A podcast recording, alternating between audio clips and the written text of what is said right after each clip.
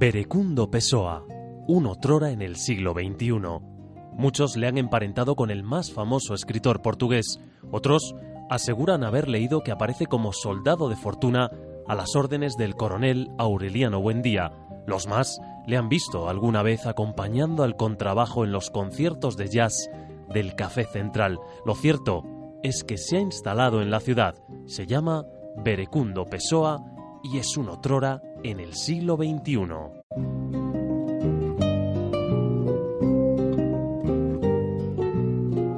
Septiembre en Asturias suele garantizar el buen tiempo. Así han sido unos días de vacaciones en mi segunda tierra. Familia, playa, bicicleta y gastronomía. Un poco de música, tradiciones y, como no, el arte siempre presente en mi vida. El Centro Niemeyer de Avilés durante este segundo semestre del año nos presenta la exposición Pedro Masebeu y su pasión por Sorolla. La colección de arte del asturiano, empresario y filántropo Pedro Masebeu, 60 obras de la colección privada más importante de pinturas de Sorolla. Es impresionante ver muchos de los Sorollas que no están en los museos, cuadros como Mi mujer y mis hijas en el jardín, Playa de Valencia, Sol de tarde o Cosiendo la vela maravilloso y refrescante Sorolla en vacaciones en esta impresionante colección privada en la semisfera del centro Niemeyer. También me ha llamado la atención por lo original y emotivo la exposición Vivarium, donde Francisca Artigues, madre del pintor Miquel Barceló, presenta su trabajo de bordado realizado durante 20 años.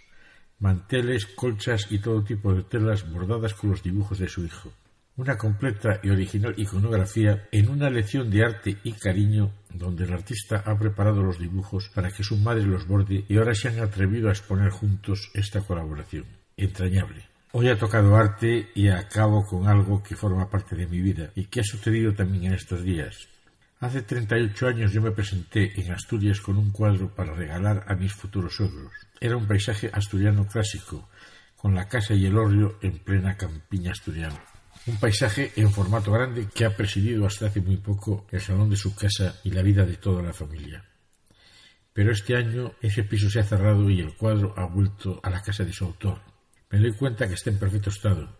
No han pasado los años por sus pinceladas de óleo.